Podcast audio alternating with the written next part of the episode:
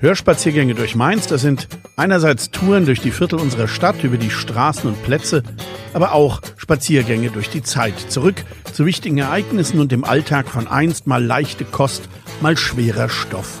Da geht es um die große Zeit des Kinos in Mainz, um Kneipen und Diskos, aber eben auch um die NS-Zeit oder die schweren Nachkriegsjahre.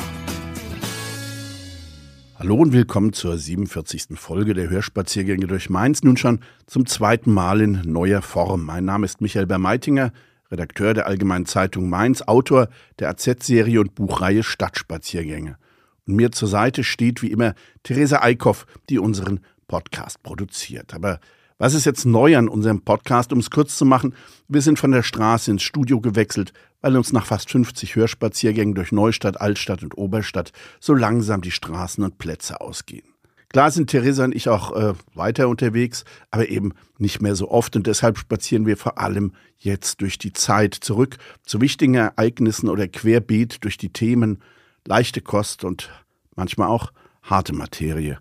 Wir werden etwa über die alten Mainzer Kinozeiten erzählen oder über die Kneipenwelt, aber wir erinnern auch an die Kristallnacht oder an die Zerstörung von Mainz. Und heute, da geht es um die ersten beiden Jahre des Open Ohr Festivals 1975 und 1976, das jetzt an Pfingsten wieder auf der Zitadelle stattfinden wird. Wir gehen in unserem Podcast zurück zu den Wurzeln in den 60ern, erzählen von den damals geplanten und auch geplatzten Festivalorten und von den Ängsten des Polizeipräsidenten, der CDU und auch der AZ. Es geht aber auch um einen Pfarrer, der zum Geburtshelfer des Festivals wurde und von einem Skandal, der bundesweit für Aufsehen sorgte. Die erste Frage zum Open Hour ist natürlich, warum sich so ein Festival mit solch einem Ruf in ganz Deutschland ausgerechnet hier etablieren konnte. Warum nicht in einer Großstadt wie etwa Berlin mit seiner Liedermacherszene damals, sondern ausgerechnet in einer vergleichsweise unauffälligen Stadt wie Mainz. Der Grund dafür lag in den 60er Jahren, dem ersten Jahrzehnt der Liedermacher, bei dem gerade Rheinland-Pfalz eine große Rolle spielte, denn von 1964 bis 1969 fand auf der Burg Waldeck im Hunsrück das erste Chanson-Folklore-Festival statt. Übrigens die ersten deutschen Freiluftkonzerte überhaupt, wie man Open Airs damals noch nannte. Reinhard May war 1965 erstmals dabei und schrieb später einmal über die Waldeck und jene Zeiten. Ganz Deutschland stöhnt unter dem Joch amerikanischer Schlager, deutscher Schnulzen und lähmender Tanzmusik. Ganz Deutschland? Nein, Kleines Häuflein unbeugsamer, zorniger junger Leute lehnt sich dagegen auf, sie rotten sich zusammen auf einer grünen Wiese vor einer Burg mit dem Namen Waldeck, singen widerborstige Lieder, die sie selbst schreiben und mit denen sie dem Stumpfsinn speienden Drachen der Volksverdummung den Gar ausmachen wollten. So schrieb später Reinhard May. Sänger wie Hannes Wader, Franz Josef Degenhardt, Hans-Dieter Hüsch, Dieter Süverkrüpp, Hein und Oskröer und eben auch der junge Reinhard May spielten dort. Musikalische Paten waren die US-Folk- und Protestsongs, aber auch der französische Chanson. Das Liedfestival wurde ab 1967, 68 mehr und mehr von revolutionären Aktivisten heimgesucht, die keine Songs mehr hören, sondern nur noch diskutieren wollten. Künstler wurden von der Bühne gedrängt, um Statements verlesen zu können, und Hans-Dieter Hüsch sollte sich sogar vor einem Tribunal für den zu wenig politischen Inhalt seiner Texte verteidigen. Das wollten sich viele Künstler natürlich irgendwann nicht mehr antun. 1969 war dann Schluss auf der Waldeck und nun kam Mainz ins Spiel. Das Aus für die Waldeck bedeutete nicht das Aus für Folk, Protest und Liedermacher. Im Gegenteil, die 70er Jahre wurden ihr Jahrzehnt und dabei spielte auch Mainz eine bedeutende Rolle, genauer gesagt das Unterhaus. Die wohl bekannteste deutsche Kleinkunstbühne hat eine Kabarettvorgeschichte in der Kaiserstraße und ihre Anfänge am Gutenbergplatz im Keller unterm Wienerwald. Der Keller lieferte auch die Vorlage für den Namen Unterhaus und nach einigem Hin und Her startete man im September 1970 durch. Viele von der Waldeck waren dann auch gleich mit dabei, Insterburg und Co. und Hannes Wade, Schubert und Black, Reinhard May und natürlich Lokalmatador Hans-Dieter Hüsch. Doch schon drei Monate nach dem furiosen Start in der Silvesternacht 70-71 gab es einen Rohrbruch. Die Betreiber saßen wortwörtlich in der Scheiße. Aber dann besuchte auch noch das Mainzer Ordnungsamt den 1966 ohne behördliche Genehmigung eröffneten Keller. Kein Notausgang, kein WC, kein Brandschutz. Aus. Neuer Keller fand sich dann in der Walpodenstraße und ab 5. September 1971 wurde eine Woche lang gefeiert, wieder mit Hüsch, Mai, Wader, Johanna Schobert und Black und dem Mainzer Manolo Lohnes. Mainz wurde die Stadt der sogenannten Kleinkunst, ein Tummelplatz der Liedermacher. Gerade Reinhard May war ein treuer Gast und als er 1971 mit seinem legendären Live-Doppelalbum seinen sagenhaften Durchbruch erlebte, dann hatte das auch mit Mainz zu tun. Die Fotos fürs Cover entstanden in der Mainzer Altstadt rund um die Schönbornstraße. Fotograf war der Mainzer Viktor Brüchert. Übrigens entstand in der Altstadt noch ein Plattencover. Unterhaus Dauergast Hannes Wader ließ sich einst vor der ehemaligen Ladenkommune Roter Stern in der Weihergartenstraße ablichten. Vom Unterhaus zum Open Ohr war es nun nicht mehr weit in jeder Hinsicht. 1975 war ein besonderes Jahr für die Stadt, ein in vielfacher Hinsicht zukunftsweisendes. Das Brandzentrum schloss die letzte große Kriegslücke, die Domplätze wurden Fußgängerzonen und Mainz hob das Open Ohr Festival auf der Taufe. Zunächst noch an einem anderen Ort als heute geplant und auch unter einem anderen Namen, aber das hatte seine Gründe. Denn auch wenn es damals nur noch ein Jahr dauerte, bis der endgültige Standort auf der Zitadelle gefunden wurde, so war es damals dennoch ein langer und vor allem von vielerlei Bedenken, Ängsten und Widerständen gepflasterter Weg. Als die AZ im November 1974 für Pfingsten ein Festival mit 4000 Besuchern ankündigte, war zunächst vom Rathausplatz als Festivalort für fünf Großkonzerte die Rede. Veranstalter sollte die Stadt fungieren, genauer gesagt das Jugendamt, und das kam dann rasch zu dem Schluss, dass der heutige Jockel-Fuchs-Platz vorm Rathaus und seine Umgebung keine ausreichende Infrastruktur für so viele Menschen aufweisen konnte. Außerdem galt die Nähe zur Innenstadt auch als Sicherheitsrisiko und gerade Sicherheit wurde ja damals groß geschrieben. Also geriet ein anderes Gelände in den Fokus, der Mainzer Volkspark in der Oberstadt. Da brach dann aber ein Proteststurm los, erinnerten sich einmal Uli Holzhausen und Willy Müller, beide damals beim Jugendamt und beide Männer der ersten Open-Ohr-Stunde. Die Ängste waren wirklich enorm und dabei gingen nicht nur die sattsam bekannten Spießer, die überall Kommunismus, Aufruhr und Revolution mutmaßten, auf die Barrikaden, der Protest kam auch von honorigen, vielleicht konservativen Leuten, die aber bei weitem keine Reaktionäre waren. Aber es gab eben Befürchtungen, weil man dies und jenes von Festivals schon gelesen oder gehört hatte, die anarchischen Zustände in Woodstock, der Mord beim Stones Open Air in Altamont 1969, das Feuer beim Rocker Festival von Fehmarn im folgenden Jahr und das Chaos von Schesel 1973 hatten böse Ahnungen gesät.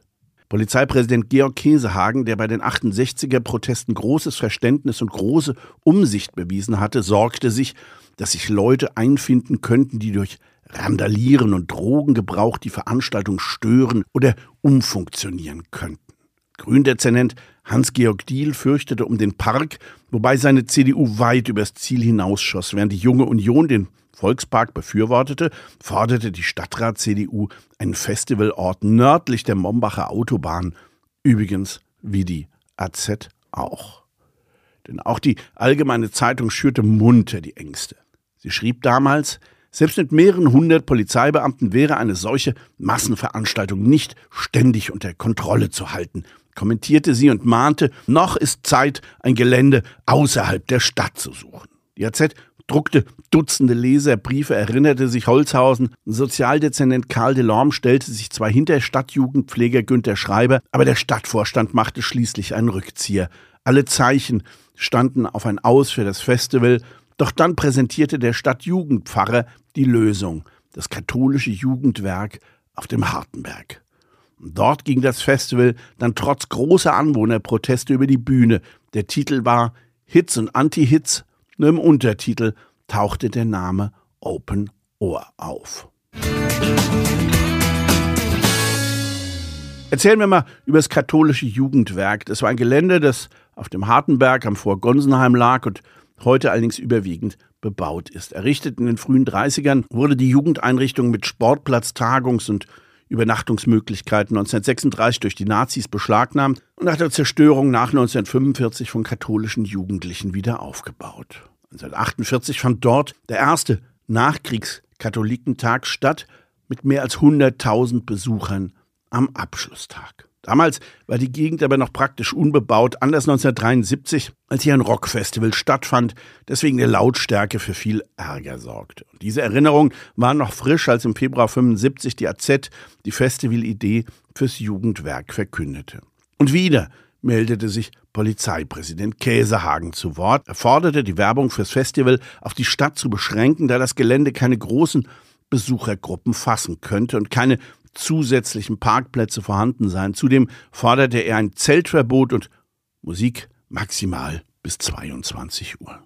In den AZ-Leserbriefspalten debattierten Gegner und Befürworter. Noch kurz vorm Festival forderten Anwohner, wir bitten, besonders im Interesse der dort wohnenden Kleinkinder und Alten, Kranken und Nachtdiensttuenden, die Pfingsten Feiertagsruhe auch für unser Wohngebiet sicherzustellen. Doch das bischöfliche Jugendamt der Diözese Mainz wandte sich direkt an die Nachbarn, um deren Bedenken abzumildern. In dem Brief heißt es, ein solches Songfestival hat mit dem, was man sich gewöhnlich unter einer solchen Veranstaltung vorstellt, wenig zu tun. Es geht dabei in keiner Weise um lautstarke, die Anwohnerschaft belästigende elektrische Musik, sondern um Liedvorträge, die die ganze Bandbreite des deutschen Liedes von Walter von der Vogelweide bis hin zu zeitgenössischen Liedermachern umfassen. Dazu ist bei weitem nicht die Lautstärke erforderlich, die bei unserem letzten Festival die Gemüter mit Recht so erregte. Kurz und gut, das Festival fand statt. Pfingsten 1975.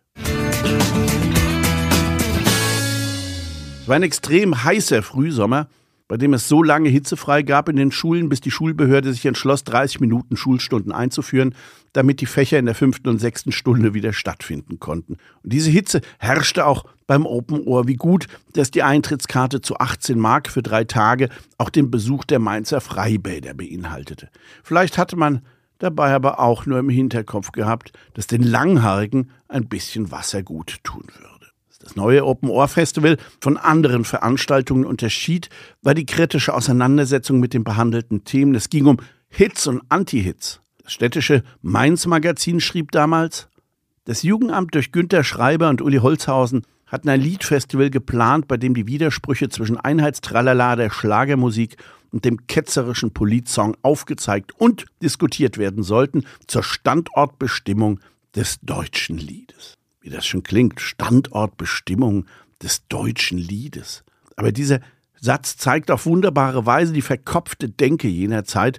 Dennoch, das Konzept ging auf. 16 Workshops, spontane Diskussionen und Arbeitsgruppen, Flugblatt und Protestaktionen. Das war eben der Unterschied zu anderen Folklore-Festivals, auch zu jenem in Ingelheim, das ebenfalls an Pfingsten stattfand.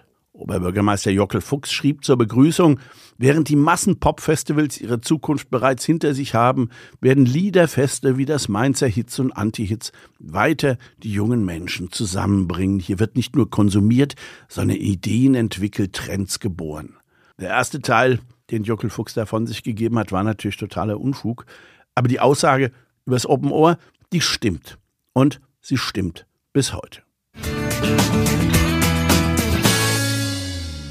Das Festival selbst lief erstmal durchwachsen. 18 Mark war selbst damals nicht unbedingt teuer, aber der Zuschauerboom blieb am ersten Tag aus. Zudem fiel auch die erste Gruppe aus, womit das Hensche Weißquintett die erste Gruppe war, die je auf dem Open Ohr spielte. Angekündigt wurde sie, Achtung, O-Ton, als Musik deutscher Zigeuner. Erst am Tag zwei wurden es den 1800 Besucher bei der Musik von Rick Abao, Augenweide, politischen Liedern von Dr. Rudolf Schwendner und Walter Mossmann, Flode Cologne und Dieter Süverkrüpp. Natürlich wurde heftig geredet und diskutiert. So gab es Workshops über süddeutsche Mundartlieder, erotische und frivole Lieder aus der Barockzeit und einen über die Funktion des Schlagers. Bei der Schlagerdiskussion führte unangemeldet eine Mainzer Frauengruppe ein Stück auf aus der sozialen Wirklichkeit der arbeitenden Frau und ihrer Widerspiegelung im Schlager. Wie gesagt, es ging alles ein bisschen verkopft zu. Doch die geplante Konfrontation mit dieser Musik ging gehörig schief. Zunächst blieben die ursprünglich eingeladenen Promis Udo Jürgens, Katja Epstein, Bernd Klüver und Udo Lindenberg fern. Lediglich Uli Martin, Marianne Rosenberg und ihr 15-jähriger Bruder Janosch hatten den Mut, sich der erwartbaren Auseinandersetzung zu stellen. Doch das ach so tolerante und weltoffene und angeblich so gar nicht spießige Publikum zeigte sich von seiner komplett intoleranten und engstirnigen Seite. Der Auftritt des Teenagers Janosch Rosenberg endete mit brutalem Pfeifkonzert und Büchsenwürfen. Gut zu verstehen, dass Marianne Rosenberg dort nicht mehr auftreten wollte. Toleranz wurde also klein geschrieben, aber all die befürchteten Horrorszenarien, die traten nicht ein. Das musste auch die AZ zugeben und selbst der vorher sehr skeptische Leiter der Gonsenheimer Polizeiwache, Becker, der das Festival hautnah miterlebte, räumte danach ein, wir sind angenehm überrascht, die Zuschauer waren sehr diszipliniert, wenn wir etwas zu tun bekamen, handelte es sich lediglich um Verkehrsfragen. Wir mussten nicht einmal einschreiten, doch Rauschgift haben wir nicht gefunden alles so gut geklappt hatte, meldet die AZ schon im Oktober grünes Licht für Pfingstfestival 76. Auch die Polizei gab ihre Zustimmung, diesmal ohne Warnung vor Drogen, Exzessen und Randale. Karl Delorme präsentierte ein neues Gelände, die Zitadelle. Warum man nicht schon beim ersten Festival die Festung in Betracht gezogen hatte, lässt sich nur damit begründen, dass die Zitadelle in ihrem jahrzehntelangen Dornröschenschlaf tatsächlich aus dem Fokus geraten war, auch aus dem Fokus der Stadt. Aber dann soll Karl Delorme die richtige Eingebung gehabt haben und er begründete die Wahl folgendermaßen. Die Zitadelle habe genau die richtige Beschaffenheit und Größe für eine solche Veranstaltung und liege günstig. Zeltplätze könnten in ausreichender Zahl eingerichtet werden und eine Belästigung der Nachbarschaft durch Lärm sei ausgeschlossen. Schon richtig, nur bei letzterem da sollte er sich dann doch ein bisschen täuschen. Die Projektgruppe rückte nun den heutigen Traditionsnamen in die erste Reihe, der im Vorjahr noch der Untertitel gewesen war. Open Ohr Festival. Der Name war eine Idee von Kabarettarchivgründer Reinhard Hippen, wie Hulli Holzhausen erzählt. Und Hippen habe auch sein Ohr für das berühmte jahrzehntelange Plakatmotiv zur Verfügung gestellt. Fotografiert hat es Viktor Brüchert, jener Fotograf, der auch Reinhard May in der Altstadt in Szene gesetzt hatte. Arbeit, Liebe und Traum in Liedern, Chanson und Sprache war der Programmtitel des ersten Festivals auf der Zitadelle. Und diesmal wurde massiv die Werbetrommel gerührt. 11.000 Plakate machten im ganzen Rhein-Main-Gebiet und in 350 Folkclubs auf das Festival aufmerksam. Und der Erfolg zeigte sich rasch, denn es wurden 2800 Dauerkarten nach 18 Mark und 2200 Tageskarten verkauft. Ein Auszug aus der Besetzungsliste zeigt viele damals und manchmal auch heute noch prominente Namen. Herbert Bonnewitz und Klanat, Embryo, Hans-Dieter Hüsch, Johanna Georg Kreisler, Volker Kriegel, Manolo Lohnes, Mrs. Beastly, Rote Rübe, Helmut Ruge, Christoph Stellin und Hannes Wader. Die Setlist des ersten Zitadellenfestivals konnte sich also sehen und hören lassen und auch die Zitadelle selbst erwies sich als Idealbesetzung. Allein die große baumbestandene Wiese mit der Hauptbühne, die damals noch seitlich an der Hangkante gegenüber von Bau E stand, war ein Hauptgewinn. Viele tausend Besucher fanden und finden auf der Wiese hier bei den großen Konzerten Platz zum entspannten Zuhören und zum Tanzen. Auch ich war mit meiner Clique 1976, 77 und 78 auf dem Open Ohr. Wir hatten unseren Stammplatz rechts unter der Baumreihe zum Hauptweg und da kreiste der billige Lambrusco-Fusel aus der 2-Liter-Flasche. Wir freuten uns vor allem auf die irischen Folkbands, während die politischen und gesellschaftsrelevanten Diskussionen uns ehrlicherweise ein bisschen arg schwer waren. Natürlich waren wir eine politische Generation, aber vieles dort war oft sehr kompliziert, sehr verkopft und dominiert von den Chefdiskutanten der Szene, die jeden wortreich und mit Zitaten irgendwelcher Philosophen niederquatschten.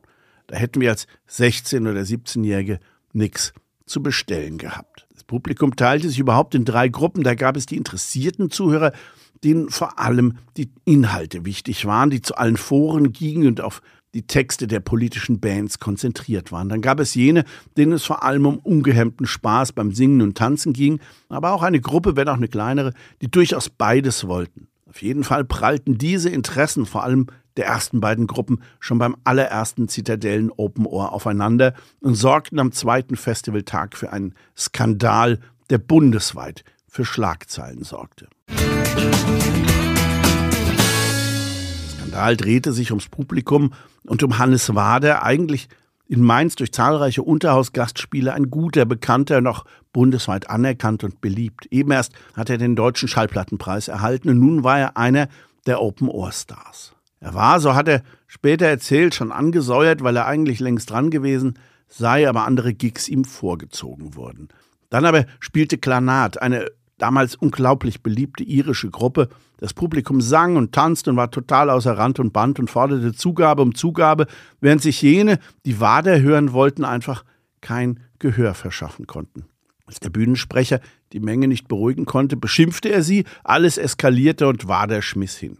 Er erzählte später, es war ein heißer Tag und die waren alle raltvoll mit rein hessischem Weißwein. Alte Filmaufnahmen bestätigen, wie schlecht sich das Mainzer Publikum benommen hatte. Als Hannes Waders Manager auf die Bühne kam und um Verständnis für den bekanntermaßen sensiblen Künstler bat, da wurde er weggepfiffen und ausgelacht. Musikkritiker Klaus Mümpfer ätzte zu dem Skandal damals in der AZ. Eine erschreckende und für die Veranstalter ernüchternde Erkenntnis hat die Absage von Hannes Wader gebracht. Interpreten und Inhalte sind für das Gros des Publikums beliebig austauschbar. Hauptsache die Musik ist tanzbar, klatschbar, singbar. Damit lag der liebe Klaus nicht falsch. Fast hätte es jener Abend geschafft, den guten Mainzer Ruf bei vielen Künstlern zu ruinieren, aber dann gab es mit dem Mainzer Abend einen versöhnlichen Ausklang. Der eben erst ins Kabarettfach gewechselte Fassnachter Herbert Bonnewitz war dabei, Kabarettlegende Hans-Dieter Hüsch, Flamenco-Virtuose Manolo Lohnes und die Liedermacher Michael Bauer und Hans-Jürgen Schöntges.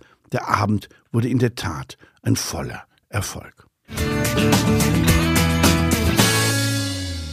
Zitadelle bot natürlich mehr als nur die Hauptbühne. Wichtiger Bestandteil war und ist noch die Bühne im Halbrund am Drususstein, die ideal ist für kleine Konzerte, wenn es für die Arbeitsgruppen und die Diskussionsforen genügend lauschige Plätze gibt. Die Welle, heute leider nicht mehr so dicht bewachsen, waren verschwiegene Treffpunkte für all die jungen und älteren Kiffer und natürlich auch fürs intime Zweierlei. Das Zwischenmenschliche natürlich meist komplett harmlos, spielte immer eine große Rolle. Man lernte ja wahnsinnig viele Leute dort kennen, Mainz aber auch solche, die von viel weiter her kamen. Das war für uns Jugendliche, die noch nicht so weit rumgekommen waren, schon toll. Man verbrachte mit den Leuten die Festivaltage, war aber immer auch neidisch, wenn die auf dem Zeltplatz übernachten durften, denn das durften wir nicht. Wir mussten immer den letzten Bus nach Hause nehmen und der fuhr um 15 Minuten nach Mitternacht am Hauptbahnhof ab. Dieser Zeltplatz im Zitadellengraben hinterm rückwärtigen Tor war immer Ziel unserer Träume gewesen, denn man erzählte sich die tollsten und schönsten Geschichten. Stundenlang nachts vorm Zelt hocken, einer spielte Gitarre, der Rotwein ging rum, es wurde gequatscht, gelacht, gesungen, nur wir waren nie dabei, das war für uns schon bitter. Legendär auch die Überschwemmungen, denn selbst an den heißesten Pfingstwochenenden gab es gern einen fetten Platzregen, der dann alles unter Wasser setzte. Dann skandierte die Menge etwas albern, aber in bester Woodstock-Tradition No Rain, No Rain aus tausenden Kehlen, als die Premiere auf der Zitadelle endete, hatte Mainz ein neues Markenzeichen, das vor allem dem Stadtjugendamt zu verdanken war. Alle Mitarbeiter waren bei Vorbereitung und Durchführung mit vollem Einsatz dabei, ob Getränkestände, Ordner, Kasse, Zeltplatz, all das wurde von ihnen gestemmt. Sozialdezernent Delorme, Stadtjugendpfleger, Schreiber Uli Holzhausen, die Projektgruppe, all die Mitarbeiter und Mitarbeiterinnen der Stadt, sie alle legten bei den ersten beiden Open Ohr Festivals den Grundstein für eine Veranstaltung, die 2024 in ihre 50. Ausgabe geht. Geschichten aus 50 Festivaljahren können wir natürlich nicht nacherzählen. Da wäre nächstes Jahr ein fettes Jubiläumsbuch fällig. Denn es ist schon enorm, das über die Zeit läuft und über alle gesellschaftlichen Entwicklungen hinweg jedes Jahr zwischen 6.000 und 10.000 Menschen aus der ganzen Republik hierher kommen und das bei einem Festival, das seine Grundprinzipien nicht verändert hat. Viele kommen schon seit Jahrzehnten zur Zitadelle, teils sind es Familien vom Opa bis zum Enkel. Sie zelten heute entlang des Drususwalls in den schönen Wallanlagen, seit der Festivalgraben im Zuge von Sanierung und Renaturierung als Zeltplatz gesperrt wurde. Auch wenn die Wallanlagen schön sind, ein Stück seines urtümlichen Charmes hat das Festival schon verloren. Konflikte mit den Anwohnern, ob des Verhaltens der Besucher und der Lautstärke der Veranstaltung, gehören zur Geschichte des Open Ohr einfach dazu, aber vor allem entbrannte immer wieder Streit um Inhalte des Festivals. Vor allem die CDU hatte das eher linkspolitische Kulturfestival immer wieder im Visier. 1999 strich die schwarz-gelbe Ratsmehrheit zugesagte 20.000 Mark, sodass einige Bands ausgeladen werden mussten. Und 2001 wollten CDU und FDP mit Hilfe eines Open-Ohr-Ausschusses Kontrolle über den Inhalt des Festivals bekommen. Die FDP erklärte dazu, dass das Festival eine städtische Veranstaltung sei, weshalb städtische Gremien auch die Qualität sicherstellen müsse. Und die CDU war beleidigt, weil Hessens Ministerpräsident Koch beim Festival Zielscheibe polemischer Kritik war. Noch weiter ging sogar die junge Union, die Open-Ohr-Sponsoren anschrieb, um diese zum Absprung zu bewegen.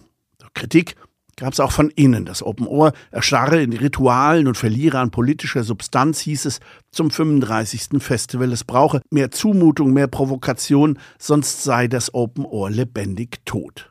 Aber egal ob Kritik von innen oder von außen, das Open Ohr ist ein Stehaufmännchen und der damalige Sozialdezernent Kurt Mercator hatte recht, als er zum 35-Jährigen erklärte, dass man auch das 50. Festival auf der Zitadelle feiern werde.